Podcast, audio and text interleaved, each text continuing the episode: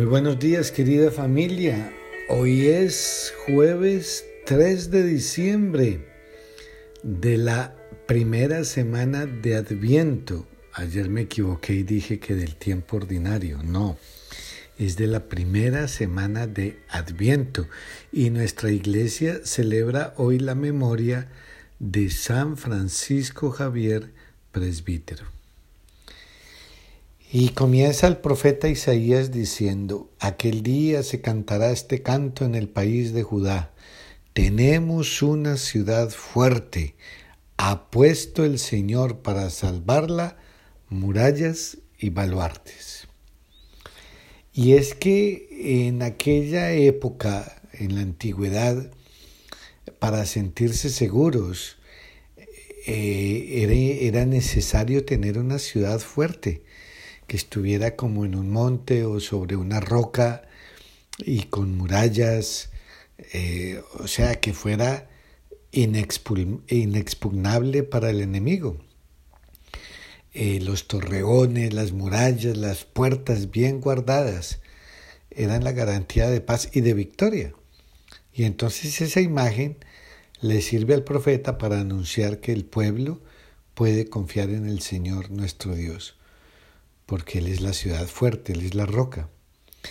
Él es nuestra muralla, Él es nuestro torreón, Él es la fortaleza de nuestra ciudad, que es nuestra vida. Y a la vez con Él podemos conquistar las ciudades enemigas. ¿Y cuáles son las ciudades enemigas? El pecado. Porque si tenemos a nuestro lado, si caminamos al lado aquel de, que es inexpugnable pues nadie puede penetrar tampoco nuestra vida, porque la fuerza de Dios no tiene límites.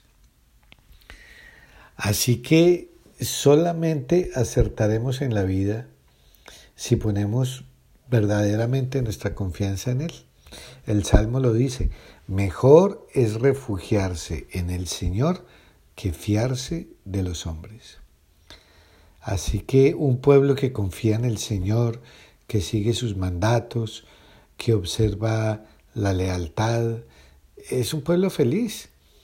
Dice la palabra, su ánimo está firme y mantiene la paz porque confía en ti.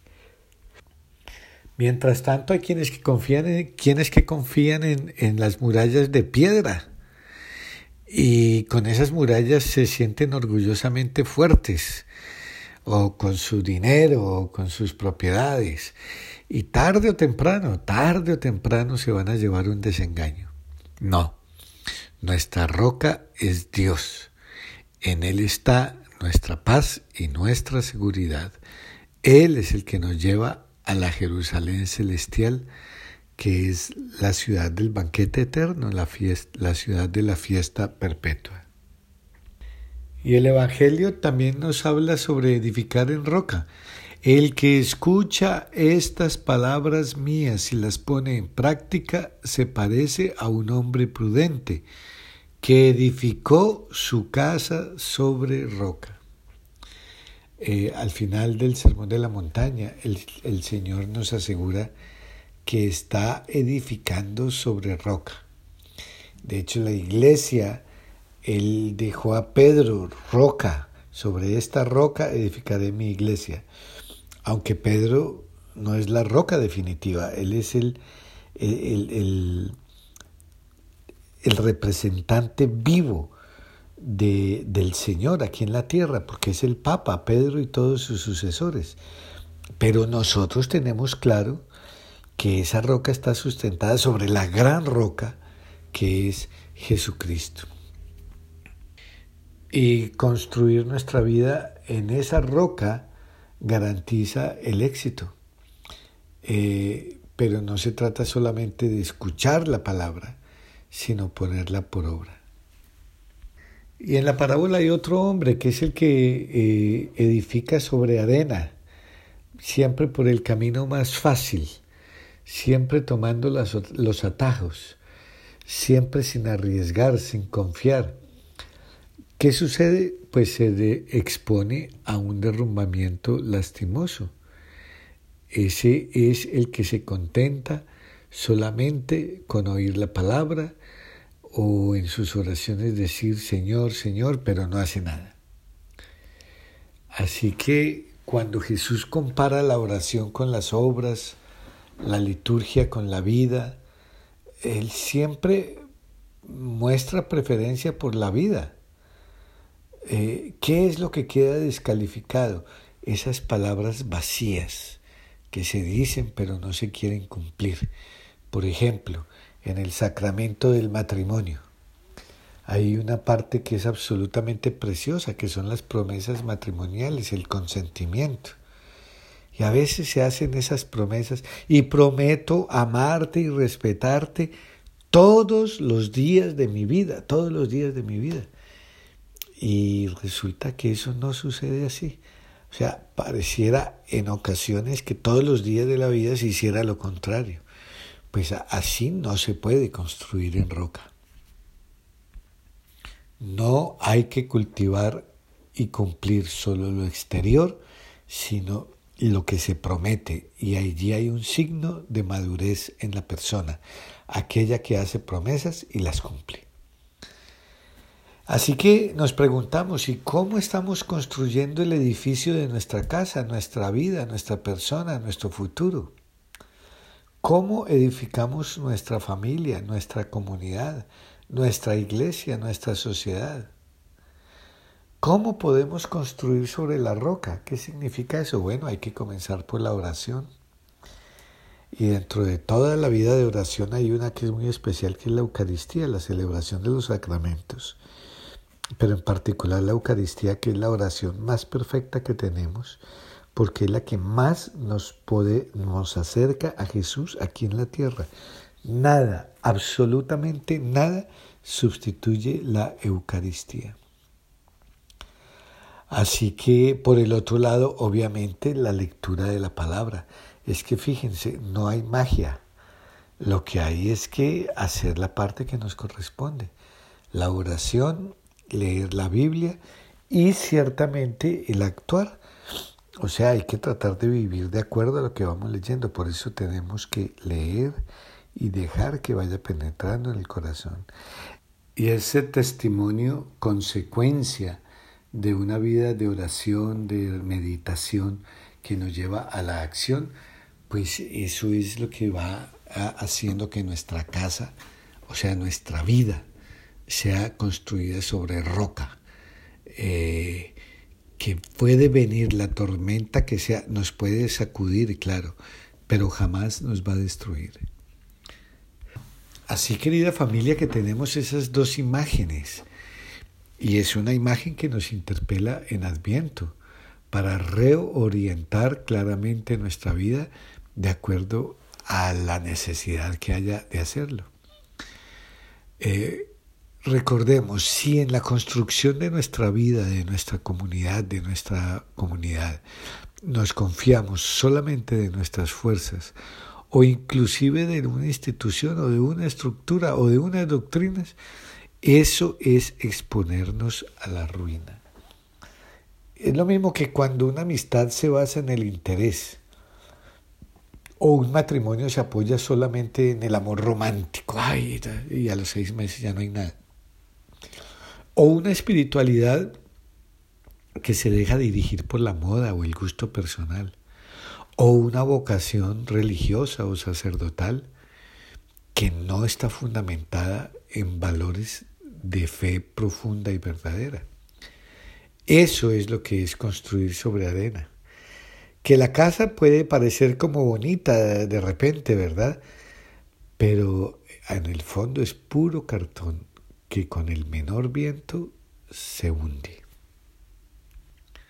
Así que estamos invitados a construir sobre la palabra de Dios escuchada, vivida en la Eucaristía y aceptada como criterio de vida. Eh, ya tenemos experiencia de eso. Nuestra propia historia nos va enseñando esta verdad que nos dicen Isaías y Jesús. Porque muchas veces tratamos de buscar seguridades humanas o por ahí por mesianismo, nos dejamos encandilar por mesianismos fugaces, parece que esta persona sí va a ser mi salvación. Y eso siempre falla al final. Como tantas personas que no creen de verdad en Dios y se refugian en el horóscopo o se ponen a practicar religiones orientales porque están de moda o en sectas o se van detrás de cualquier mesías falso que pasa por ahí. El único fundamento que habla y no falla y que da solidez a lo que intentamos es Jesucristo. Él es el camino, la verdad y la vida. Así que si hay un área en la cual debemos ser buenos arquitectos, es en, en, en la construcción de nuestro proyecto de vida y mirar continuamente hacia Él y hacia su palabra y preguntar, preguntarle cuál es tu proyecto de vida para mí, cómo quieres que yo haga tu voluntad y tratar de obrar, de obrar en consecuencia. Así que no dejemos que solamente las oraciones o algún canto bonito eh, sea lo que salga de nuestra boca, sino que esa oración y ese canto nos comprometan a lo largo de la jornada. O no nos contentemos solamente con escuchar la palabra o escuchar el comentario o solo leerla, lo cual es importantísimo, sino tratar de que eso, esa palabra que meditamos, eh, se vaya convirtiendo en el criterio de mi vida. Entonces, los cimientos y las murallas y las puertas de la casa que edificamos serán totalmente sólidas. Y ciertamente tenemos grandes ejemplos en la vida de los santos, pero entre los santos hay una vida que es especialmente importante para nosotros y que en estos días de Adviento ya llegará a acompañarnos. Estoy hablando de María, la Madre de Jesús, una mujer de fe, una mujer totalmente disponible ante Dios, una mujer que edificó su vida sobre la roca de la palabra.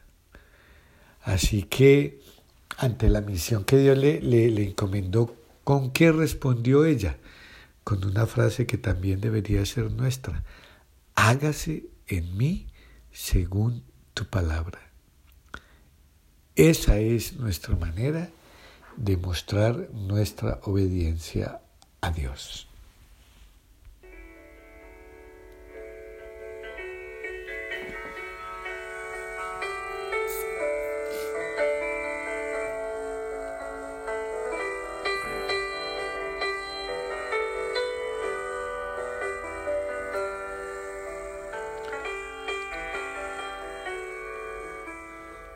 Busquen al Señor mientras lo pueden encontrar.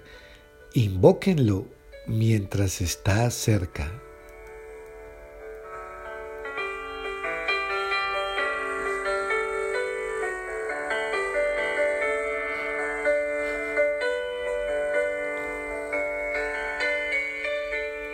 Y que el Dios de amor y misericordia te bendiga en el nombre del Padre, del Hijo y del Espíritu Santo. Amén.